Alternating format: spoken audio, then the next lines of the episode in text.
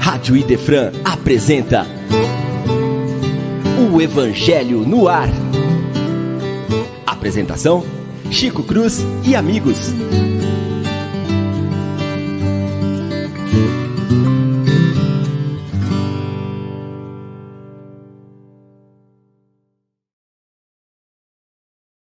Muito bom dia, meus prezados e queridos amigos que conosco participam desta manhã maravilhosa para os nossos corações. Evangelho no ar.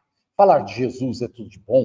Como é bom comentar, falar, pensar, raciocinar, estarmos perto do Divino Amigo. Nesta manhã, estamos aqui na Faculdade de Direito de Franca. A Fundação Espírita Allan Kardec promove o primeiro seminário ligado ao tratamento de depressão por magnetismo. 300 pessoas Estamos é, numa jornada de um dia inteiro hoje e mais meio-dia amanhã. Qualquer informação, por favor, pode perguntar por aí que a gente responde, tá? É, hoje nós vamos dar continuidade ao estudo do Evangelho. Não coloqueis a lâmpada debaixo do alqueire, é o capítulo de número 24. Estamos no finalzinho. Hoje nós vamos falar da coragem da fé. Os itens 13, 14, 15 e 16 aí do nosso evangelho. Muito interessante a gente pensar nas qualificações que o espírita cristão precisa ter em relação ao seu pensamento perante a doutrina, ao seu conhecimento, ao seu desenvolvimento e, particularmente, o seu posicionamento junto às pessoas com que convive, seja na família ou seja no trabalho, em relação à doutrina espírita. Para tanto, reunimos nesta manhã o nosso time. Bom dia, Leão. Bom dia, Chico. Bom dia aos amigos que nos acompanham pela Rádio Defran. Mais um Evangelho no Ar, com muita alegria a gente está aqui. Parabenizar mais uma vez a Fundação Allan Kardec, esse seminário lindíssimo que está acontecendo e importantíssimo que está acontecendo hoje na Cidade de Franca. E o interessante, né? 300 pessoas aí para fazer parte desse seminário. A gente viu as imagens que tem ali no, na, no YouTube da, da fundação, a casa está cheinha, né, na faculdade de Direito, um auditório lotado, para tratar de um assunto tão importante e que coaduna com os assuntos que a gente tem estudado no Evangelho no ar, né? A gente vai falar Sim. de depressão, de cuidado, e o Evangelho, com certeza, é uma bússola segura para a gente poder nos auxiliar nos momentos de dificuldade, nos momentos mais difíceis, mais angustiantes. Então, o nosso evangelho dá a nossa contribuiçãozinha aí para esse tratamento. Mas tenho certeza que o pessoal está vendo várias formas. Eu vi um pedacinho do seminário agora, a abertura, que o Chico estava ali apresentando, né? Eu vi ele lá na, na, tribuna. Então, quem não pode acompanhar também, depois no final nós vamos deixar o link. Quem quiser olhar, dá para assistir né? É, remotamente. É, inclusive, Leon, como ele é um seminário muito grande, por exemplo, a parte de introdução está sendo feita agora até meio-dia com os detalhes técnicos, né, de como é que funciona a parte administrativa do tratamento, fichário, entrevista, aquele negócio todo.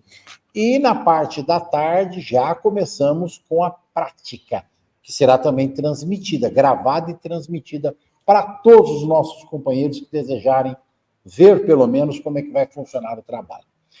Vamos falar bom dia para as florzinhas queridas do nosso programa. Bom dia, Paula. Bom dia, queridos amigos. Uma alegria estar aqui novamente. E fiquei muito feliz de saber que vai ser gravado para que a gente possa é, desfrutar um pouquinho de todo esse conhecimento que está sendo trazido, né?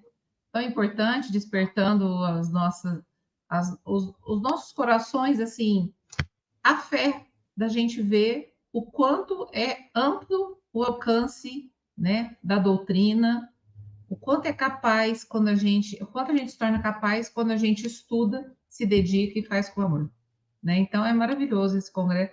Quero ver assim, vou ver cada minutinho assim que, que eu puder.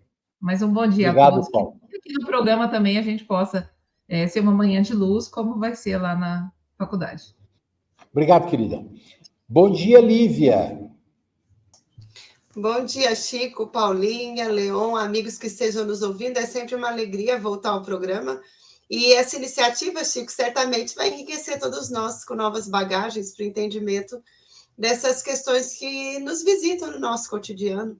Muito feliz a iniciativa e nós nos sentimos felizes de poder também aprender com vocês que organizaram o evento. Um sábado muito feliz para todos os que estejam nos acompanhando. Olivia, aproveita, fala do que vai acontecer na semana que vem em Feira da Fraternidade, você está falando? Não, não. De, é, a Fraternidade é, vai ser do dia 16 para frente, né? E nós vamos ter a Feira da Fraternidade. Outubro, novembro. 16 de novembro. novembro. É. Feira da Fraternidade, né? Isso. Onde isso. as casas espíritas da cidade participam em grande número, né? Levantando é recursos para o atendimento assistencial às suas contribuindo, né, nos seus trabalhos Sim. de assistência, não é isso? Com, as, com, a manutenção das atividades que as casas desenvolvem, né? Então, todos estão convidados. Na, Muito bem. Na, nessa semana, na outra, nós já teremos esse evento. E fazer propaganda ser... é bom, né? Bom fazer propagandinha, fazer propagandinha. Né? Ô, Chico, tem o um congresso Oi. também, hein? Congresso importante, porque na outra semana, novembro, é um mês é, cheio. É, é, no congresso começa, o congresso, o primeiro congresso é, da Franca, né? Começa aqui na última semana de novembro, dois dias ou um dia, parece. É dia 25 é, só, é um dia só, dia 25. Né? Eu vou, eu vou, eu, com a presença né, de alguns oradores aí, né? É, já nos prometeram presença em Franca daqui a um ano, o Haroldo e o. Como chama? O Rossandro. Vamos Nossa, ver se eles exato. confirmam a presença no próximo ano, né? Muito bem, meninos. Para esse ano tem Cosme Massi, a Mayra, Prada, a Mayra. Mayra Rocha, exatamente. Isso. Tem bastante gente. Estaremos é, tem um pessoalzão aí. A gente vai divulgar aqui no programa. Isso. Vamos trabalhar, vamos falar de Jesus, vamos falar daquilo que às vezes falta em muito dos nossos companheiros, né? A fé se estabelece, no meu ponto de vista particularmente, quando ela subsiste pela fé raciocinada, pelo conhecimento quando a gente se utiliza da nossa capacidade de estudar e entender, compreender os reais motivos pelas quais Jesus tem mexido com os nossos corações e com o nosso raciocínio há dois mil anos. Então, nesta página aqui, a gente vai pegar dois textos do Mateus, perdão, um do Mateus e um do Lucas. Diz assim: Todo aquele, portanto, que se declarar e me reconhecer diante dos homens, que vai se declarar cristão, reconhecer Jesus diante dos homens, também eu me declararei e o reconhecerei diante de meu Pai que está nos céus. E todo aquele que me renegar diante dos homens, também o renegarei diante do meu Pai que está nos céus. E eu vou deixar essa dicotomia, né? Essa frase que na realidade a gente sabe que Jesus jamais faria isso, para vocês comentarem depois. E em Lucas está escrito assim: quem se envergonhar de mim e de minhas palavras, o Filho do Homem, Jesus, também dele se envergonhará quando vier em sua glória e na de seu Pai e dos seus santos anjos. Essa, é, como eu costumo sempre dizer, né? É, a gente entende que Jesus tinha algumas falas que eram para impactar o povo hebreu, era um povo rude, sem muito conhecimento e sem muita capacidade cultural para entender determinadas falas. Tanto é, né, que a gente acha interessante, né? Nós tivemos 12 apóstolos e um tribuno. Doze apóstolos foram recrutados junto ao povo e Jesus mexeu com suas almas e seus corações. Mas o tribuno veio da alta hierarquia judaica, Paulo de Tarso, conhecedor do evangelho, dos textos do Torá hebreu, se converte ao cristianismo e se torna o maior divulgador da doutrina cristã. E nós, na nossa época, que não enfrentamos pedras e paus ao longo do caminho, como é que nós podemos dar o nosso testemunho vivo da condição de filhos do Evangelho? Quem vai falar? Então vai, abre o microfone e fala. Vamos lá, Chico. Como nós damos esse testemunho? Isso é interessante, Chico, porque o... tem um, um texto do, do, Kardec na, em Obras Póstumas que perguntam ao Kardec se os espíritas deveriam, como que eles fariam para se reconhecer Se os espíritos deveriam ter uma linguagem secreta, uma terminologia onde todo espírita soubesse que estava ligando com outro espírito. E é fantástico porque nesse texto Kardec, o, o, a, a referência é a seguinte: os espíritas vão se reconhecer através da caridade. Aqueles que praticarem a verdadeira caridade, a caridade desinteressada, eles vão encontrar o verdadeiro cristão, independente de se ele seja espírita ou não. Então, nesse momento moderno nosso, o que, que, talvez vai fazer a diferença na hora de nós nos reconhecermos, na hora de demonstrar a coragem, na hora de se distinguir os cristãos, os, os verdadeiros espíritas, que nós estamos caminhando, nós estamos buscando e batalhando para ser, é essa atuação da caridade.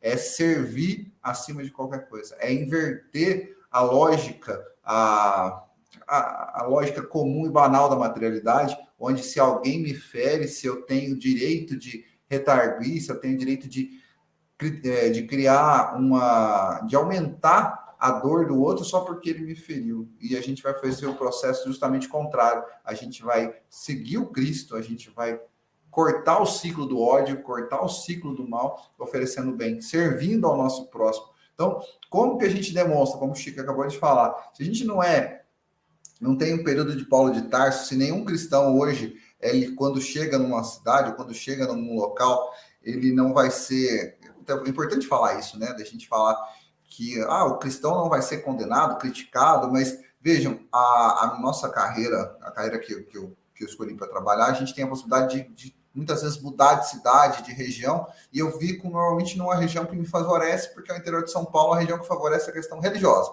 Porque normalmente quando você fala que você é espírita, as pessoas têm que ter pelo menos um entendimento do que é a doutrina espírita.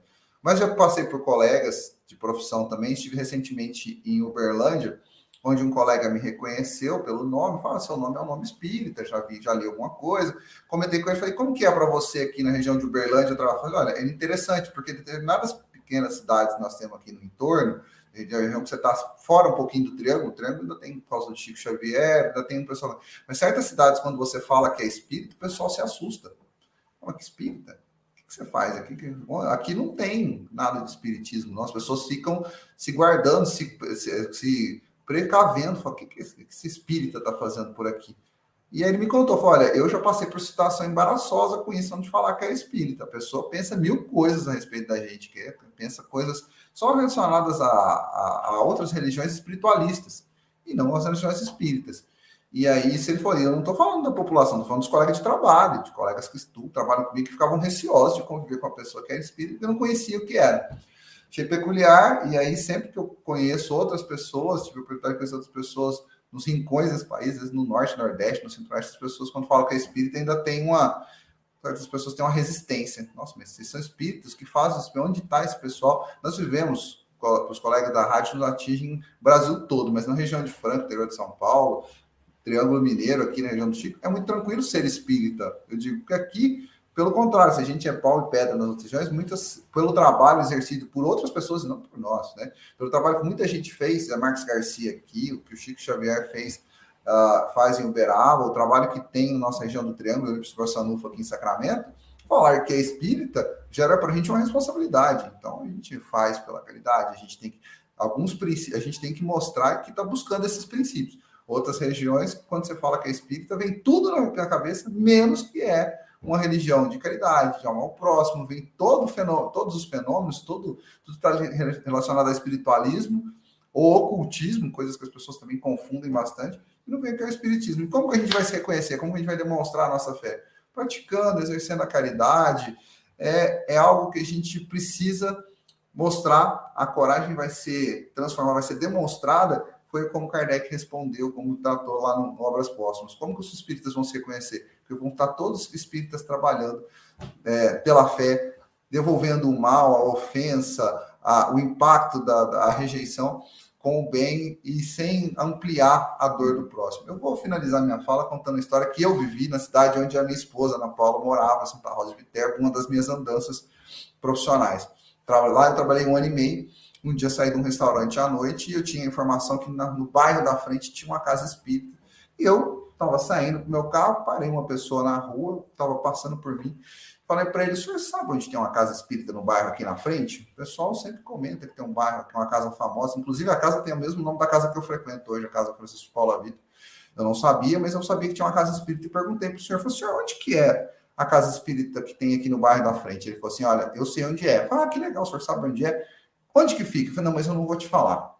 Você vai na minha igreja, endereço é tal, rua tal, você vai lá. Ele não falou, ele falou assim, eu sei onde é, mas eu não vou te falar, tá? Vai na minha igreja, na rua tal, tal, tal, o culto é tal, tal, tal dia, a gente vai te salvar, mas você vai lá, tá? Vai na minha igreja. Entrou no carro e foi embora.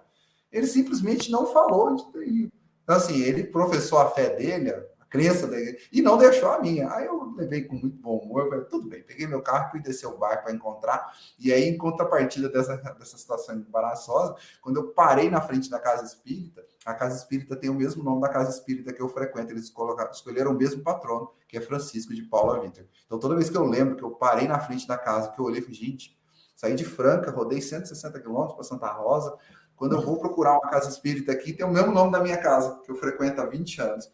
Né? E depois de ter tido essa situação, que o senhorzinho não me falou onde era, e ainda quis me salvar, quis me mandar para a igreja dele. Achei um barato. Mas vamos, espíritas, né? nós vamos ser reconhecidos, nós vamos demonstrar nossa coragem por essa, por essa senha que é a caridade.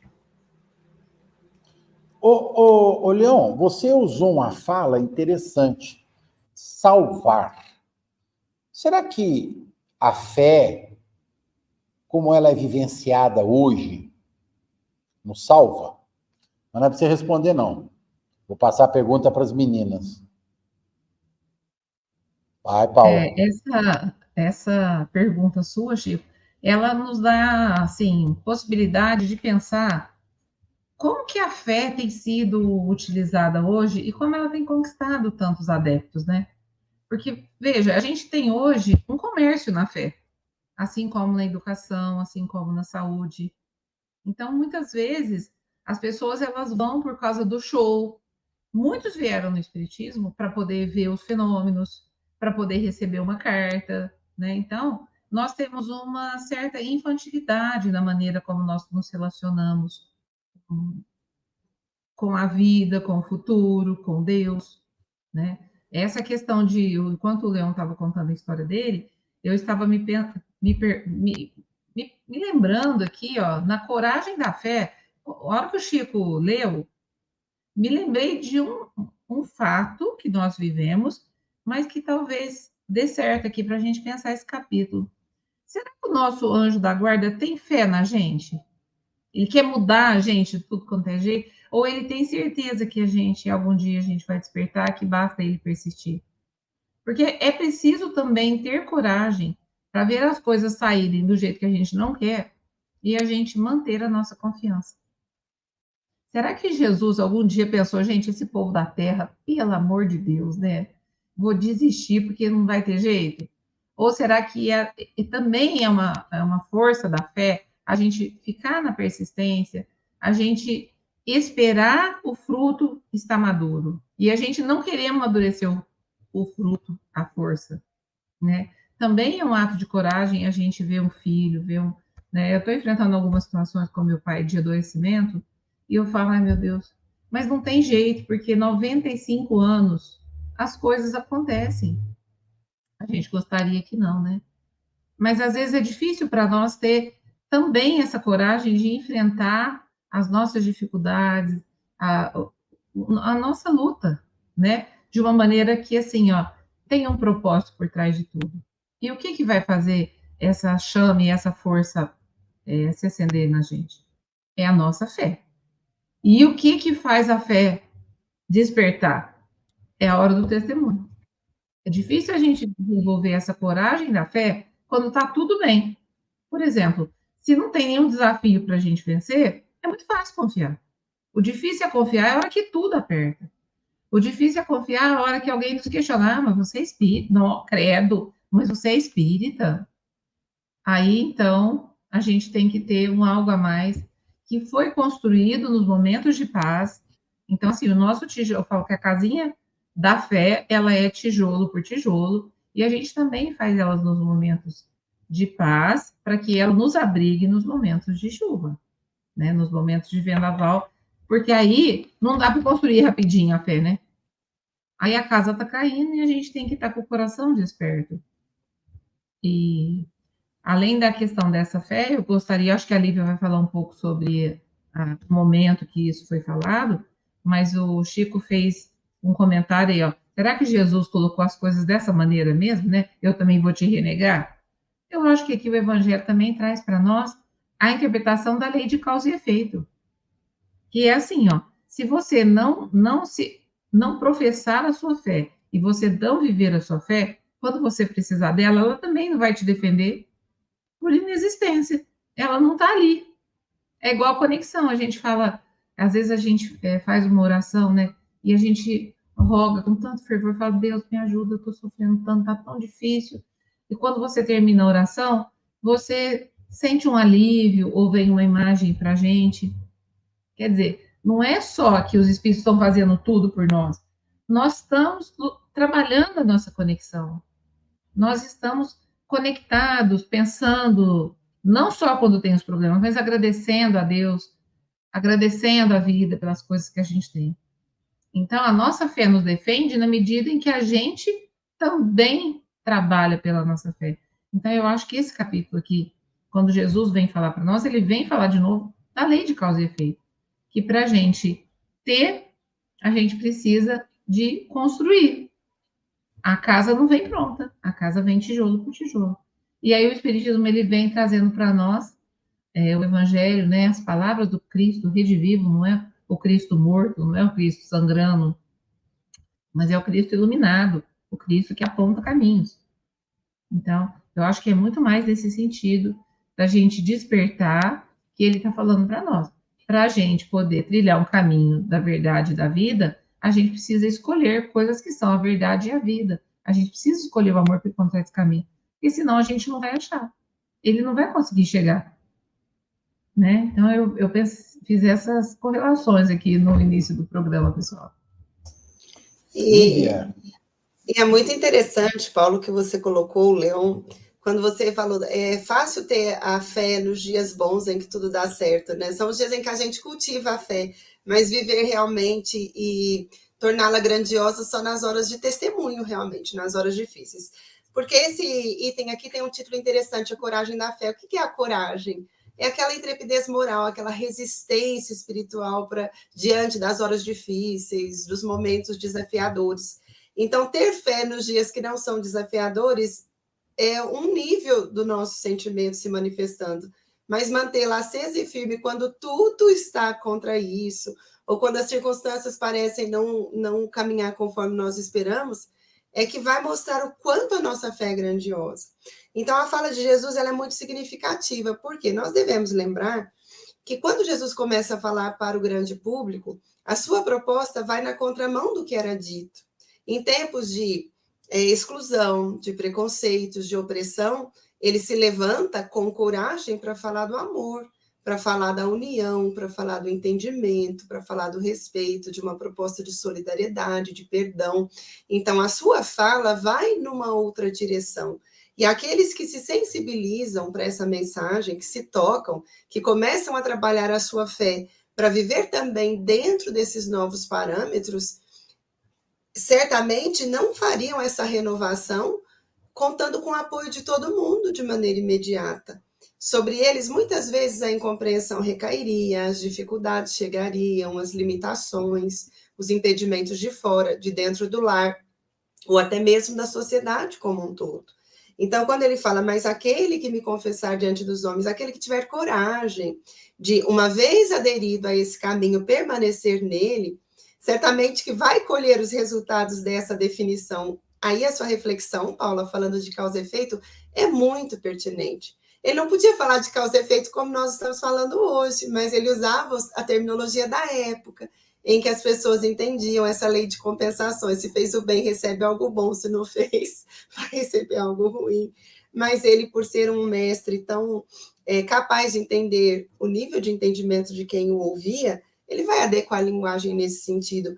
Mas o que ele mostrava é aquele que se mantém corajoso para viver o que o renova, o que faz melhor, vai colher esses resultados, mesmo que ele tenha que, em alguns momentos, viver a sua fé em meio à tempestade. E o Chico abriu o programa falando de Paulo de Tarso. Que exemplo é esse de coragem de fé? Porque a fé, quando ele adere a essa proposta, ele tem que revisar o caminho inteiro. E há momentos em que a família não o apoia, os amigos modificam em relação a ele, e ele segue abrindo caminho. Se ele fosse parar no primeiro desafio que ele encontrou, se ele não tivesse coragem de continuar, talvez nós não tivéssemos a alegria de ler, o Evangelho hoje em dia. Porque a sua tarefa de é, expandir esse conhecimento é uma tarefa notável. Ninguém fez como ele. Muitos fizeram bem, mas na expressão de divulgador do Evangelho, como ele foi, nós não encontramos um outro exemplo assim no Evangelho. Né? Foi o apóstolo Paulo que viajou, mas ele viajou nas circunstâncias mais difíceis, porque às vezes ele tinha que sair de uma cidade para ir para outra, porque aquela, alguns corações se sensibilizaram, mas a, a oposição também era muito grande em relação a ele. Mas ele termina a sua jornada compreendendo que tinha valido a pena viver a fé de maneira corajosa se nós fôssemos ver, o Leon falou de Chico Xavier, né, outros exemplos que nós tivemos, Eurípides Barçanufo. Hoje, realmente, quando nós falamos que somos espíritas, nós já somos mais respeitados do que eles foram no começo. Por quê? É. Porque a maneira como eles viveram o ideal enobreceram a mensagem perante os olhos daqueles que não conhecem a mensagem. Porque há pessoas que falam do Espiritismo sem conhecer, sem ter lido, sem ter estudado sem ter se dedicado a entender a mensagem.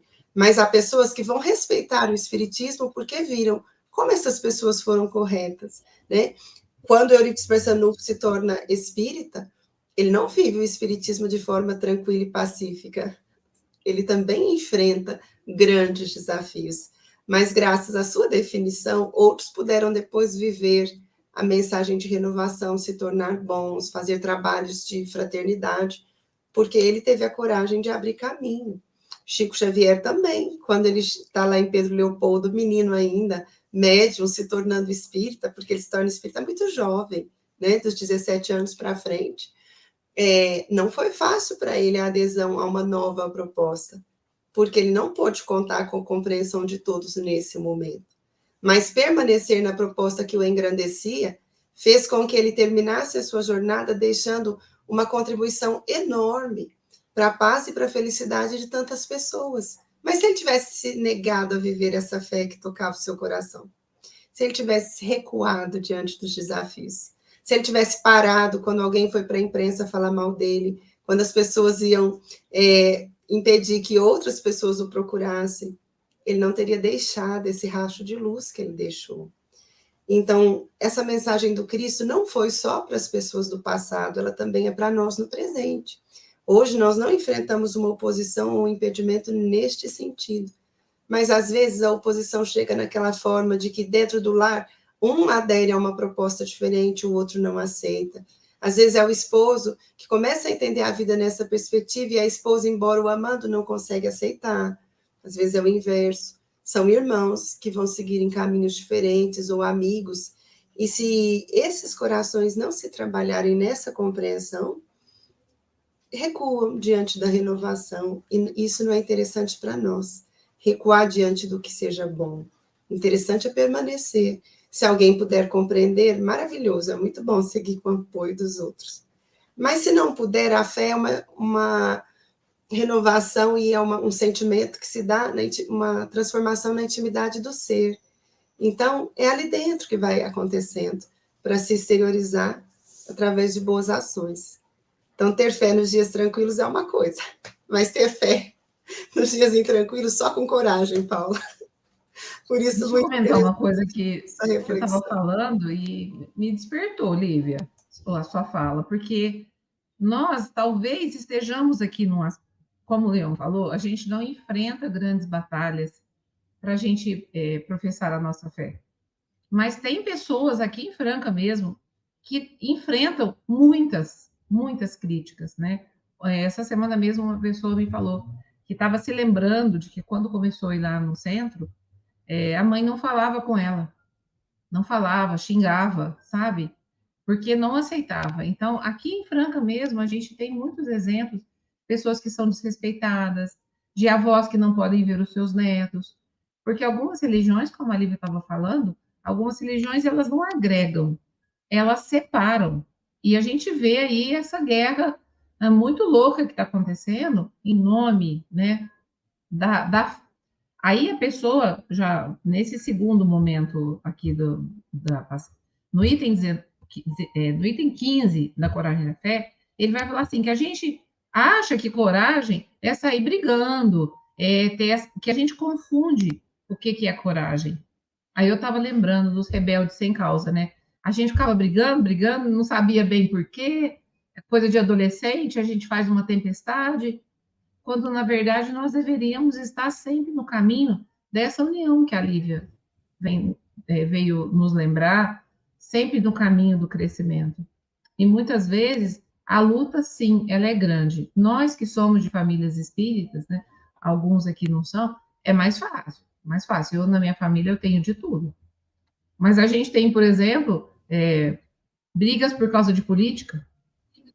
A gente fica professando fé, fica colocando coisas que não. Tudo deveria agregar. política deveria agregar, deveria acrescentar, deveria nos unir. Então, o caminho do Cristo é o caminho do amor, gente. E nós não podemos achar que ter fé, confundir fé com briga, confundir fé com enfrentar as coisas. A fé, ela é um exercício do amor em ação, né? A caridade a serviço do que a gente acredita do nosso ideal. E aí cai na fala que o Leão e o Chico tiveram no comecinho.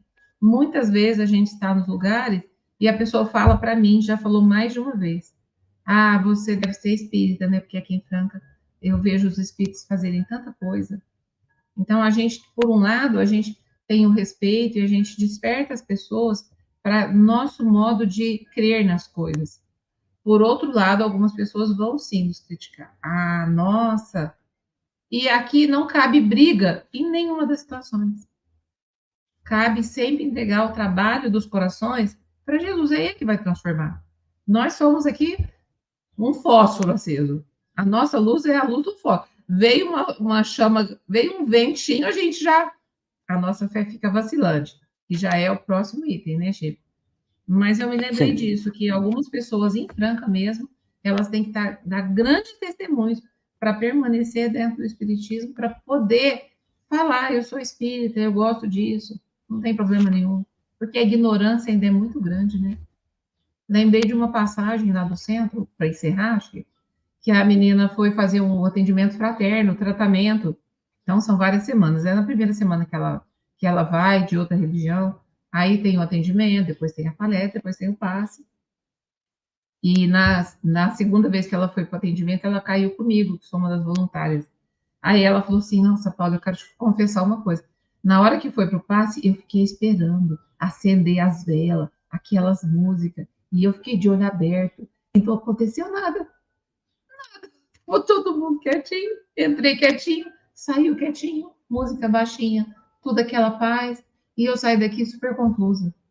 Aí eu fiquei, aí eu percebi que eu não sei nada sobre o espiritismo. Eu só sei aquilo que as pessoas elas comentam sem ter nunca ido, sem querer saber. Mas quando chega a hora que a pessoa precisa, ela vem, né, Chico? Sim. Com certeza esse processo acontece com todas aquelas pessoas que se colocam na condição de aprendizes, de estudantes. É coragem, no ponto de vista psíquico, é enfrentamento. É a capacidade que nós temos de buscar soluções dentro de nós, enxergando aquilo que nos possibilita mudar a nossa atitude interna em relação ao nosso externo. O grande mal da maioria dos seres humanos ainda, é acreditar que esse movimento chamado fé vem de fora para dentro. Isso não existe.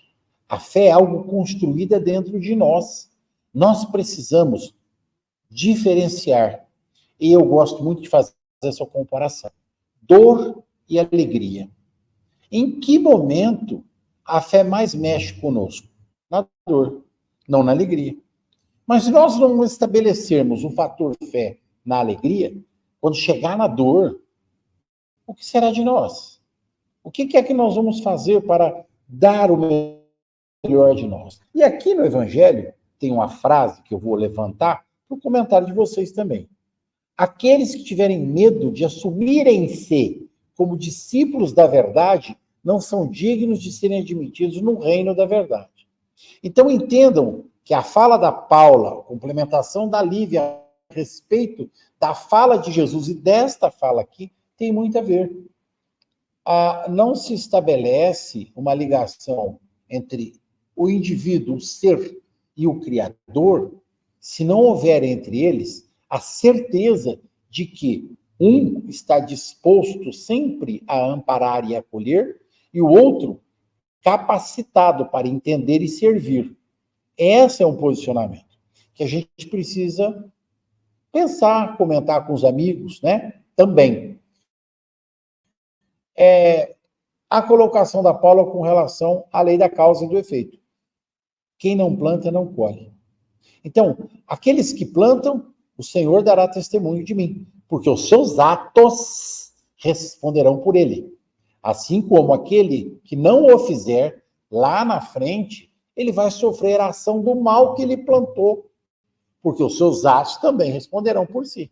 É uma questão simples de dever e de obrigação de cada um de nós. É vivência dentro dos postulados e não vai aqui nenhuma ligação com a doutrina espírita. É qualquer fé religiosa, qualquer fé que enxergue Deus como seu tutor e criador. Então, no, independente de fé, de, teo, é, de, de é, caminho religioso, né? de teologia, seja cristã, católica, protestante, qualquer que seja, hindu, qualquer uma aí. A questão é como é que eu estou enxergando Deus dentro de mim? Como é que eu me posiciono em relação a essa série de situações, circunstâncias que batem todos os dias à nossa porta? Na alegria é fácil. E na dor? E na dor, Leão, como é que é? É, tipo, e, e, é interessante, você falou essa questão de como se a gente se posiciona, e a Paula falou de algo que eu acho que nós, da doutrina espírita, nós precisamos melhorar muito. Acho que é um, um passo importante e que vai nos aqui, tem a, a, nos ajudar bastante no nosso trabalho cotidiano. A Paula falou em dar testemunhos, porque raramente na a doutrina, as doutrinas, às vezes protestantes, eu vejo que eles fazem isso com frequência, de vez em quando eu vejo uma coisa da igreja católica, mas eu acho muito bacana quando as pessoas dão testemunho de fé, de que vale a pena, que está seguindo num caminho de fé. Recentemente, uma colega assinou um contrato profissional na minha agência, um casal muito bonitinho, muito humilde, batalhador. O rapaz trabalhava numa metalúrgica, a moça era diarista, e eu acompanhando o diálogo da, da, família, muito interessado. Em um determinado momento foram começar a assinar o contrato e o rapaz chegou pro meu lado, pegou o celular, entregou para mim, que estavam os três ao lado, pediu para tirar uma foto. E eu achei tão delicado, tão bonitinha a, a situação. Falou assim: eu quero, eu preciso mostrar para o pastor. Eu falei para ele que a gente ia conseguir. Nossa, eu me emociono, foi muito bonito. Eu falei que a gente ia conseguir a, a casa própria, e hoje a gente está um casal de mais de 40 anos, e hoje a gente vai conseguir. Aí fiz as fotos no celular para ele. E eu estava ouvindo a conversa da esposa, a moça contando quantas diárias ela precisava para poder fazer, para poder pagar a casa própria. Casa era um apartamentinho, quem conhece Franca no, no quando chegou o financiamento para a gente, a gente falou, nossa, por que uma pessoa vai fazer um financiamento? A colega falou assim, nem sabia que dava financiamento. Falei assim, vamos ver quem são os clientes, conversa com eles, já vai pegar assinatura do contrato. Isso tem um mês atrás, ali na agência onde eu estou atualmente, na estação, e ele pediu para tirar a foto, assim, ah, não, olha, ele falou para a esposa, ó, Sábado nós temos um compromisso, já pede um horário para o pastor que eu vou dar o testemunho que eu consegui a casa própria. Tem uma outra dimensão para a pessoa, né? Que ele tem um valor, que ele falou, ele vai batalhar, ele vai trabalhar, ele vai conseguir. Ele fala, nós estamos casados faz 20 e tantos anos, eu nunca consegui financiar minha própria casa. E agora eu vou dar o testemunho na igreja que eu consegui chegar na, na minha casinha.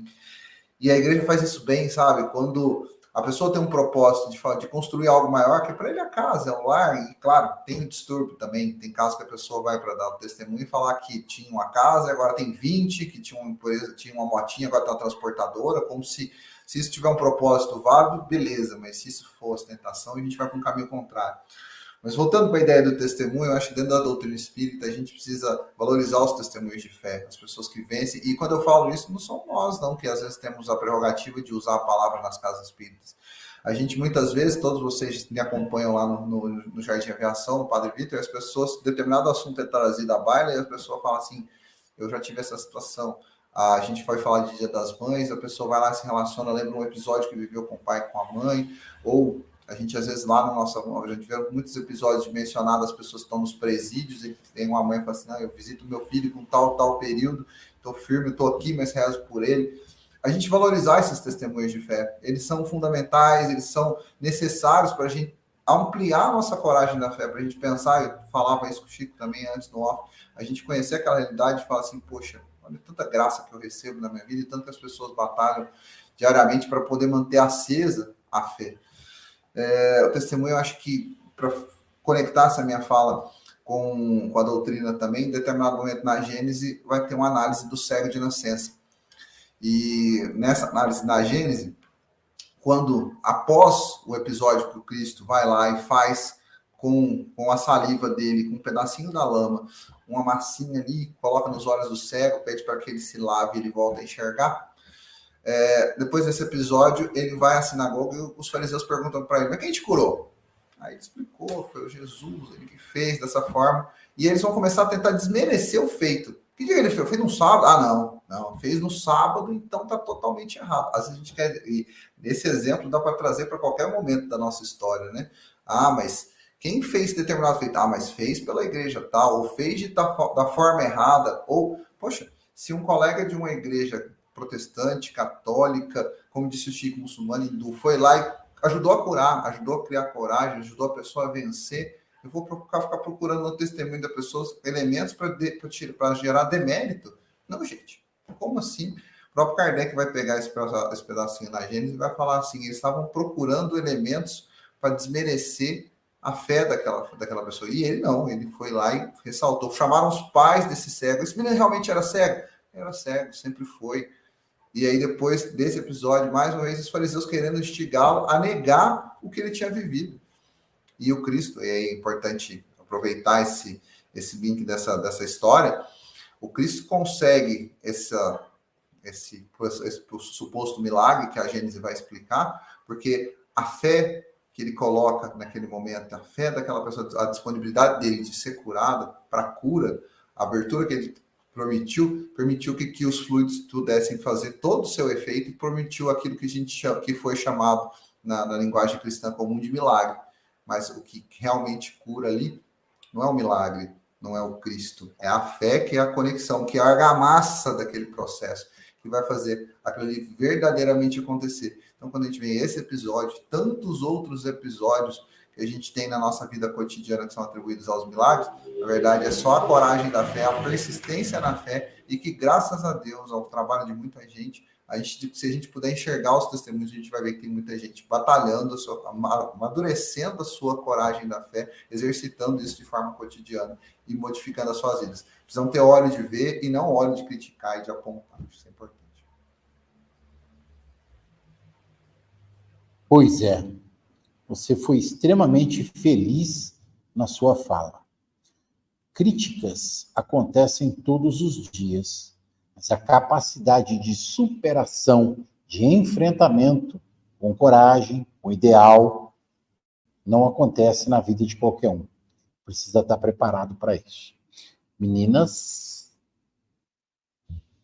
Ai, Paulinha. Eu estava pensando no capítulo que fala sobre igualdade, né? Eu fiz uma palestra essa semana sobre isso. Tem um, uma pergunta de Kardec, ele fala se algum momento vai desaparecer a desigualdade social. Aí os espíritos falam assim: combatei o orgulho e larga a mão de quimera. Então, o que o Leão trouxe são isso. A gente das quimeras, né? Que a espiritualidade traz tão bem para nós, né? Pega o cara lá, estava cego, tá vendo. Aí é aquela famosa frase: joga o bebê fora com a água do banho. Joga sua água fora, joga tudo fora, porque aconteceu uma coisa que era a coisa mais importante, e a gente vai jogar a luz. Então, realmente, é, é botar mesmo a candeia debaixo do algueire mesmo, né? debaixo da cama, Sim. pegar lá o negócio e esconder. Mas eu estava aqui pensando que ele, no, cap, no item 15 ainda, eles vão falar assim, que os Espíritos vão nos dizer, é, perderão o benefício do, da sua fé, porque é, é uma fé egoísta, que guardam para si mesmo. Mas quando ele fala de perder o benefício da sua fé, é assim, ó, a gente sempre pode desenvolver a fé. Mas a gente tem a fé tão vacilante que ela, quando a gente está naquele momento, imagina um bebê ali que está assim, né, aprendendo a engatear, aprendendo a andar, quando ele vacila, ele pode cair, ou ele pode dar um passinho para frente ali na, no vacilo dele, ele pode avançar um passinho, é. e ele começa a dar um passinho, depois ele vai dar dois passinhos. A fé vacilante, ela é, é isso aí. Às vezes a gente, por um momento, a gente questiona as coisas, mas se a gente cair na nossa fé, então a gente vai perder essa possibilidade de dar um passo para frente e vai recuar. E nós percebemos assim ó, que muitas pessoas diante de um grande sofrimento, tanto elas podem se aproximar muito do Pai e dizer para Deus: cuida de mim, Pai, cuida dessa situação, quanto a gente pode se distanciar, a gente pode entrar na revolta, porque a gente precisa escolher um lado e sempre é uma escolha, gente. Vamos pensar que a a própria descrença é uma escolha. Eu estava lembrando de uma de uma frase interessante que, que sobre a ciência, que eles vão falar assim, ó, é infrutífero falar da contraposição entre a fé e a razão. A razão é ela mesma uma questão de fé. É um ato de fé asseverar que os pensamentos têm alguma relação com a realidade. Então, a partir do momento que a gente decide por acreditar ou decide por descrer, a gente está ali tomando uma decisão. Às vezes a gente sente no momento que está, sabe aquele momento de escuridão, a gente está passando um momento, uma noite escura que a gente está, a, a, gente vai escolher falar, nossa, mas essa noite está tão escura, não adianta eu, não adianta eu orar, não adianta eu pedir para a espiritualidade, não adianta eu aquietar meu pensamento e fazer uma oração. É uma, é uma escolha. Hoje a gente eu vou rezar novamente, eu vou orar para Deus, eu acredito que ele vai cuidar do meu amanhã. Quer dizer, hoje está tudo caindo, mas você diz para você mesmo: eu acredito que amanhã vai ser melhor, eu acredito que Deus está cuidando de mim. Amanhã as coisas podem amanhecer iguais, mas você vai estar tá se sentindo um pouco mais leve.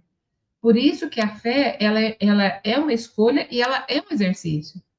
Porque muitas vezes, é, quem de nós aqui nunca duvidou de nada? Não, não pensem vocês que nós somos aqui palestrantes que a gente está estudando, que tem hora que não, não dá um aperto no coração. E às vezes eu falo, não, pode, pode conversar com Deus do jeito que você quiser, pode brigar com ele, mas depois você faz as pazes. Porque a gente tem esse momento de assimilar as coisas e depois poder seguir no nosso caminho, né? Um dia vai chegar que a gente não vai se revoltar, que a gente simplesmente vai abrir o nosso coração e vai entender, nossa, se eu estou passando por isso é porque tem, tem um motivo. Só que isso é o exercício da fé. É o exercício de aprender a não se revoltar.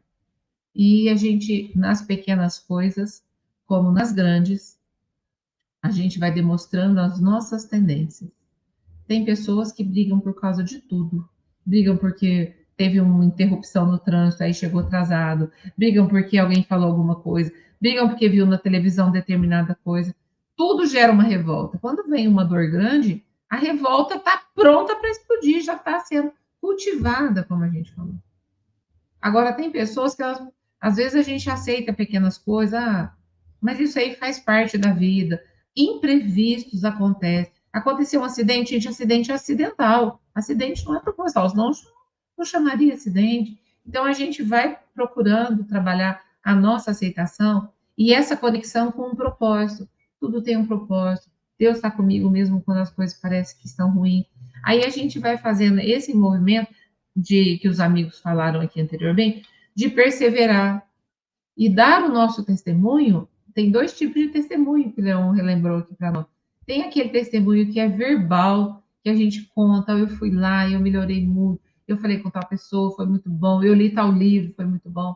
Tem o testemunho da, verbal, mas tem o testemunho que a gente dá também, que é a nossa atitude de estar tá passando por um problema e ainda continuar ainda esperançoso, que é de ter aquele, é, aquele comportamento, ter aquele sentimento que é pacificado pelo, pela, pelo que pensa, pelo que acredita sobre o futuro. Então, a gente é que se acalma e é a gente que se apavora. Então, as pessoas que conseguem se acalmar em meio à tempestade, elas nem precisam dizer nada, sabe? Às vezes você vê algumas casas assim, nossa, eu admiro tanto, porque você faz o culto toda semana, você fala do culto, faz 30 anos que você fala do culto. Não é um testemunho que uma pessoa dá? E também nós temos testemunhos que estão mudando a história no Brasil. A gente vê, é, agora falando de grandes vultos, a gente vê o Haroldo Dias, que é um juiz, a gente vê o Rossandro, Alberto Almeida, médicos, psicólogos, juízes, professando a sua fé espírita sem medo de ser criticados, e eles estão despertando os corações. Assim como lá atrás, os apóstolos, eles sofreram, quanto eles sofreram, porque se eles tivessem desistido, talvez né, a mensagem do Cristo teria demorado um pouco, iria chegar, mas teria é, demorado um pouco mais para nos alcançar. Então, os testemunhos, tanto os verbais quanto os não verbais, eles são muito importantes, são eles que vão modificando as histórias, né? Vão possibilitando despertar outros corações, né? E aí, Lívia? É bem, é bem assim mesmo. Realmente, Chico. Eu queria destacar a frase que a Paula falou, né? Que Allan Kardec arremata essa lição, nos ajudando a entender, que ele diz assim: é, os que não têm a coragem de viver a fé perderão as vantagens da fé, porque se trata de uma fé egoísta, que eles guardam para si mesmos, ocultando-a, com medo dos prejuízos que lhes possa acarretar no mundo. Enquanto isso, os que colocam a verdade acima de seus interesses materiais, proclamando-a abertamente, trabalham ao mesmo tempo pelo futuro próprio dos outros. Então, a pessoa que tem a coragem de viver a própria renovação, ela vai transmitir isso nas suas iniciativas, na sua palavra, no seu cotidiano. E alguém se beneficia dessa luz. Então, quando uma luz se acende dentro de nós, ela não pode ficar oculta. Era isso que Jesus dizia, né? Não coloqueis a candeia embaixo do alqueire. Quando ele dizia, brilhe a vossa luz. Ou seja, aquilo que já nos renova, aquilo que já nos é, engrandece, deve ser compartilhado com os outros, mas não na forma de um palavrório vazio ou de uma imposição, mas na forma de atitudes. Então, aqui hoje foi muito falado no sentido da, da fé que é falada aqui no Evangelho, não é a fé de palavras, não é essa coragem de impor através das palavras as nossas ideias. O Evangelho não fala disso, o Evangelho fala da coragem de permanecer no caminho bom, Aí a, a, Paula falou: não pensem os amigos que nós, por estarmos aqui, não tivemos as nossas lutas, os nossos desafios, a nossa fé se robusteceu também ao preço das nossas próprias experiências. Ela se fez grande através dos episódios que nós tivemos que enfrentar dentro de nós. E isso é muito bom, olhar para trás e reconhecer que nós já somos mais fortes na nossa definição.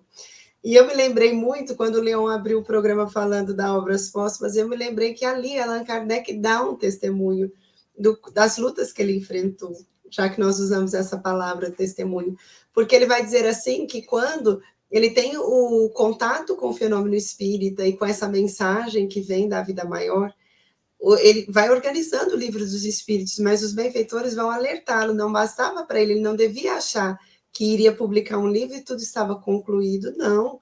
Quando aquelas ideias fossem compartilhadas, quando fossem divididas, isso teria um preço para ele. Ele não teria a paz que ele esperava, ele não teria a tranquilidade que ele buscava, ele teria que ir para o campo de batalha das ideias, dialogando com aqueles que iriam procurá-lo, nem sempre no mesmo nível de entendimento.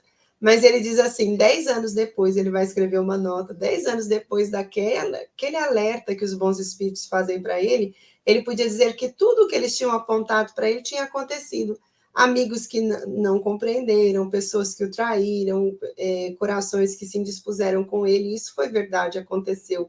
Mas os espíritos não tinham dito para ele que o inverso também aconteceria num outro nível. As alegrias também foram infinitamente maiores Cada vez que ele viu que a mensagem consolou alguém, que orientou alguém, que direcionou alguém, ele percebeu que a felicidade de permanecer no bom caminho foi maior do que o desafio que ele encontrou. Então, pessoalmente, nós podemos dizer aqui com segurança que o capítulo nos leva a pensar nisso. Nem sempre a nossa fé vai se fazer grande apoiada nos outros, mas ela vai se engrandecer se nós a apoiarmos no terreno sólido, que é a crença em Deus, é a confiança na bondade divina. Mas nós vamos conseguir obter grandes lucros espirituais se permanecermos no caminho que já toca o nosso coração e nesse caminho fazermos o bem para alguém. A mensagem também é um convite, ela não é só um alerta. Quando Jesus falava a coragem de ter fé, ele era como se ele dissesse: permaneça no bom caminho. As tempestades passam, uma hora elas têm que passar, para daí seja um novo dia. Então, quem vive em horas tempestuosas a sua definição espiritual, depois se depara com a claridade de um dia feliz e reconhece que a tempestade é transitória. Então, vale a pena permanecer no que seja bom, Chico. Tudo passa, nos ensinou Maria, né? Tudo passa. Só não passa a fé robusta e raciocinada que nós encontramos em nossos corações. E o evangelho é sedimentar essa rocha que você citou agora, Lívia, é a rocha do evangelho. Nós só poderemos manter este padrão vibratório, nós só poderemos encontrar esta coragem moral, ética dentro de, de nós para nos mantermos fiéis aos desideratos que abraçamos, se nós nos mantivermos fiéis a esse evangelho de amor. Leon, suas despedidas, meu querido.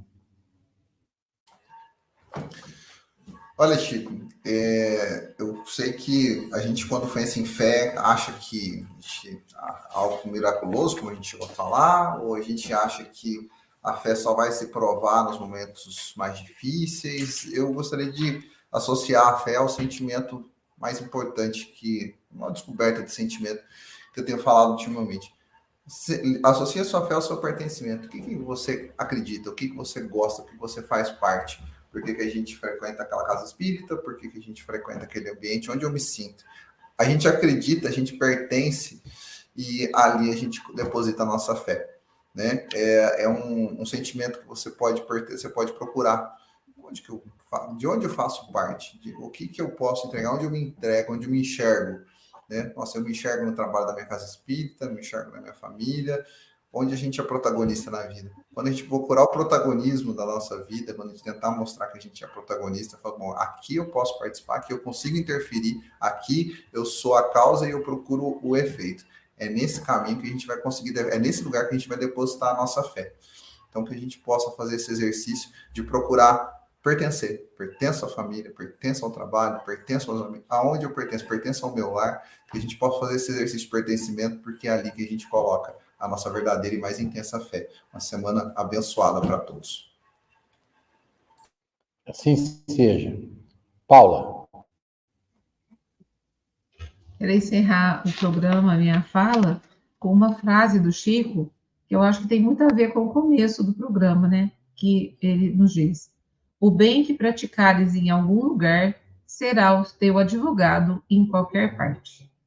Então, que nós possamos usar a nossa fé assim, para fazer esse caminho, que não é um caminho é, fácil, mas é um caminho possível, é um caminho que tem desafios, mas que também tem muita luz. Então, que Deus nos ajude, que a gente encontre esse advogado fazendo o bem hoje para encontrá-lo amanhã. Uma boa semana a todos. Assim seja, assim seja, assim seja. Lívia.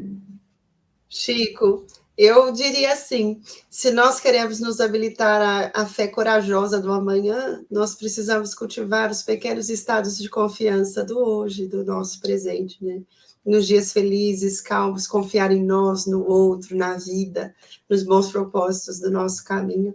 E assim a fé vai se sedimentando e quando nós precisamos passar por uma hora de tempestade, ela é para nós um agasalho poderoso e nos permite passar sem maiores dores ou dificuldades.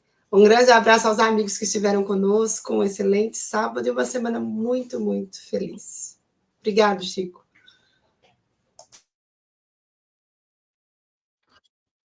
Eu que devo agradecer a todos vocês a oportunidade bendita, né? Que vocês possibilitam a este amigo é, de poder levar ao ar todo sábado, né? É, palavras tão fortes, com uma sensação é, emocional que aqueles que estão nos ouvindo e nos vendo se sentem amparados, acolhidos, protegidos pelas nossas falas e pelo programa. Claro, bem sabemos, por conta de Jesus, nosso divino pastor. Meus queridos amigos, um abraço a todos, que a paz do Cristo esteja conosco, uma semana abençoada para todos nós. Até sábado, se Deus assim o permitir. Muito obrigado, um grande abraço.